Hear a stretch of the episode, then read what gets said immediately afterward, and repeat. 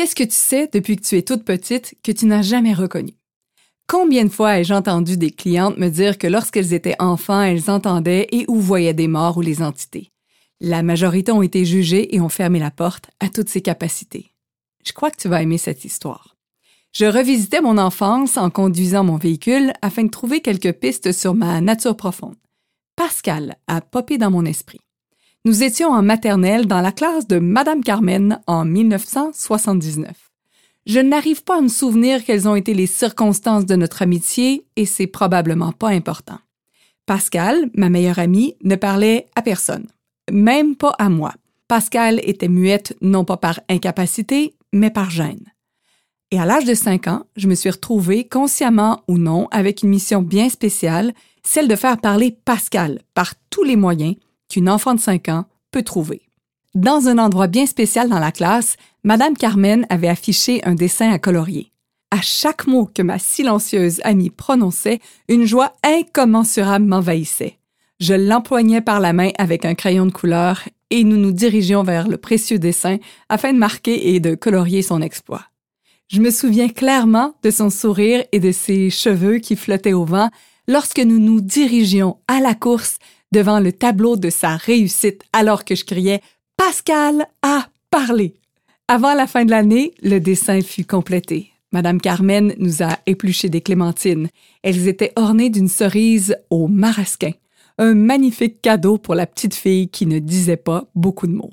Peut-être est-ce à ce moment que j'ai saisi que je percevais le monde des autres et que là où plusieurs pensaient qu'il était impossible d'entrer en communication avec Pascal, je savais que je pouvais. Nous avons certainement dû parler avec nos yeux, nos gestes, nos sourires, nos pensées pendant des semaines, ce qui l'a amené à baisser ses barrières et à laisser sortir quelques sons. Te souviens-tu d'avoir eu cette capacité à savoir ce qui était possible pour les autres, à lire dans leur tête, entendre ce qui s'y passe? Chaque fois que tu reconnais tes capacités, tu ouvres la porte à encore plus de puissance. Tu ne te souviens de rien en ce moment? Pas de souci, pas de pression. Tu peux te poser la question. À quel moment dans ma vie ai-je eu cette capacité de me connecter aux autres? Et laisse la réponse venir. Peut-être que toi aussi, tu t'en souviendras. J'étais vraiment contente que ce souvenir me revienne en tête, alors je l'ai spontanément partagé avec deux copines. Leur réaction m'a surprise au plus haut point. Même si elles trouvaient chouette cet extrait, elles étaient plus qu'étonnées de se voir faire un parallèle avec leurs propres enfants. Rosalie et Antoine ont vécu une histoire semblable. Ces deux enfants ont démontré une capacité à se connecter à d'autres par des voies complètement différentes de ce que nous sommes habitués à observer dans notre routine quotidienne d'adulte. Avec beaucoup d'émotions dans la voix, Sophie partage ses souvenirs avec moi. Antoine, mon fils, a fait la même chose avec Pat. En secondaire 2, Pat ne parlait pas. Aucune discussion possible entre lui, les profs, ni les jeunes de son âge. Alors que les autres le trouvaient bizarre et s'en éloignaient, le mutisme de Pat n'a jamais dérangé Antoine. Partageant la même date de fête, Antoine s'est naturellement lié au garçon qui chuchotait. Ce qu'Antoine a perçu dans le monde de Pat est son grand sens de l'humour, et c'est en faisant des blagues qu'Antoine avait réussi à entrer en communication avec son ami. La première fois que Pat a ouvert la bouche et émis des sons clairs, c'était pour raconter la fin d'une blague. Les parents de Pat étaient soulagés et la direction de l'école renversée. Antoine, un beau garçon autiste de 14 ans, avait réussi là où tous les adultes avaient échoué avant lui. Avons-nous toutes ces capacités à capter l'univers des autres? Et si nous sortions de tout ce qui est logique, rationnel et typiquement humain, pourrions-nous enfin arriver à communiquer autrement? Puis-je rajouter ma conversation avec Karine? Rosalie a aussi en cinquième année fait preuve d'une grande capacité qui s'explique difficilement. Elle côtoyait dans sa classe un garçon qui avait de graves troubles de comportement, à un tel point incontrôlable que la direction avait établi un code. Lorsque ce code était activé, c'était que l'enfant était en crise et qu'il était dangereux que les autres amis soient dans la même pièce. Un jour, le jeune garçon, que j'appellerai Eric, a fait une colère monumentale. Le travailleur social, seul avec lui, n'a pas réussi à raisonner l'enfant. La direction a utilisé sa carte cachée. Avec ses pantalons rouges et son chandail rayé, Rosalie est arrivée dans la pièce. Elle ne lui a jamais dit un mot. Elle est restée avec lui. Elle le regardait calmement. En étant elle-même, dans toute son énergie, elle a permis à ce jeune de revenir dans son corps.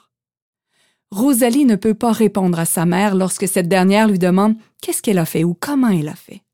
Facile et normal sont ces deux seuls mots. N'est-ce pas phénoménal de reconnaître la capacité que les enfants ont à communiquer entre eux sans parler? Et nous avons encore tous ces dons en nous. Aimerais-tu toi aussi retrouver cette facilité à communiquer au-delà de ce qui est normal? Et si tu commandais à ton énergie de faire remonter un souvenir de cette vie terrestre où toi aussi tu as compris, même sans entendre, ni dire un seul mot. Reconnaître et admirer la capacité chez les autres, c'est quelque chose de plutôt facile. Reconnaître et admirer ses propres capacités relève parfois de l'exploit. Puisque mes deux amis avaient spontanément partagé l'histoire de leurs enfants, j'étais intriguée. Avaient-elles aussi vécu un moment semblable? Percevoir le monde dans le ventre de sa mère. Sophie, doublement émue, me laisse un autre message vocal. J'ai su dans le ventre de ma mère que je pouvais ressentir tout ce qui se passait autour de moi. Mais tu racontes pas ça à n'importe qui quand t'es petite. Parfois, tu crois que c'est comme cela pour tout le monde. D'autres fois, tu penses que t'es juste bizarre. Et être bizarre, c'est pas un compliment quand t'as 10 ans. Personne n'a vraiment envie d'être bizarre. On a vraiment envie d'être comme tout le monde.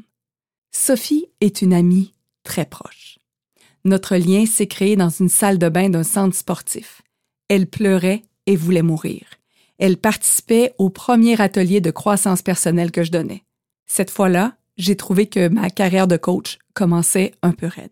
Sporadiquement, nous nous sommes à nouveau croisés lors de brèves rencontres. Sophie avait obtenu des espadrilles gratuites grâce à des commanditaires que je sollicitais afin de donner de la fierté et de la puissance aux femmes qui traversent la dépression. Elle avait choisi de me les remettre en main propre puisqu'elle avait reçu un chèque surprise qui lui permettait de s'en procurer une paire. Elle voulait offrir la chance à une autre femme. Nous nous sommes ensuite retrouvés dans un voyage que j'organisais à New York avec 350 femmes. Alors que je dansais comme une déchaînée au milieu de mes nombreuses invitées, elle était assise sur une chaise droite, résistant à l'envie de disparaître sous le tapis. Je savais qu'elle souffrait intérieurement et je percevais tous les efforts qu'elle faisait pour combattre ses peurs. Cette journée-là, je lui ai fait gagner une montre. J'étais heureuse qu'elle soit présente à New York et surtout, toujours en vie. Elle m'a aussi demandé de l'accompagner à une course de 5 kilomètres elle n'avait pas envie de franchir seule la ligne d'arrivée. J'ai accepté avec joie et j'ai le souvenir d'une discussion joyeuse. J'étais dans une forme splendide courant le marathon. Elle était obèse morbide. J'étais constamment entourée de gens.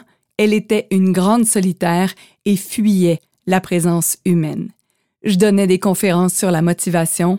Elle cherchait la sienne constamment. Mais lorsque nous sommes en présence l'une de l'autre, rien de tout cela n'existe. Il y a tellement d'espace et d'énergie entre nous qu'une grande partie de nos peurs et de nos limitations disparaissent. Nous avons à ce jour encore des discussions profondes sur la conscience et nous rions souvent l'une de l'autre lorsque nous partons dans nos histoires à faire pitié. TPL, ça change quoi? Sophie a reçu le diagnostic de TPL. Médicalement, ces trois lettres signifient trouble de personnalité limite plus elle lisait sur son trouble et plus ses symptômes devenaient forts. Je n'ai jamais aimé cette définition, encore moins qu'elle se serve de cette maladie pour justifier certains comportements. Une partie de son trouble que je n'ai jamais achetée. Je l'ai rebaptisée TPL pour totalement puissante et lumineuse. Juste pour le plaisir d'explorer d'autres possibilités. Jouons avec le mot limite. Limite, selon le dictionnaire Le Petit Robert ligne qui sépare deux terrains ou deux territoires contigus. Sophie percevait les émotions de sa mère alors qu'elle était dans son ventre. Être en groupe lui demande beaucoup d'énergie puisqu'elle ressent tout. Elle entend tout ce que les gens autour d'elle pensent. Elle a besoin de grands moments de solitude pour harmoniser ses énergies. Le fait d'avoir de si grandes capacités peut-il brouiller les limites entre elle et les autres? En discutant avec elle, je pouvais percevoir qu'elle ne sait pas toujours si ce qui se passe dans son monde lui appartient ou encore si elle nage dans l'univers de quelqu'un d'autre. Voici ce que j'ai reçu comme image de la part de mes guides. Représentons Sophie comme étant un pays et que des étrangers provenant d'un autre pays entrent sur son territoire. Avec leurs pensées, leurs émotions et leurs sentiments, ces personnes foutent carrément le bordel dans son état à elle. Elle est virée à l'envers sans trop savoir pourquoi. Ces étrangers n'ont aucune idée qu'ils sont sur un nouveau territoire. Ils ont empiété insidieusement depuis une autre contrée. As-tu déjà vu de tes yeux vus une pensée passer devant chez toi? Non, c'est invisible. Nous n'avons jamais vu ni une pensée, ni une émotion, ni un sentiment. Seul notre corps, notre mental et notre énergie reconnaissent leur présence.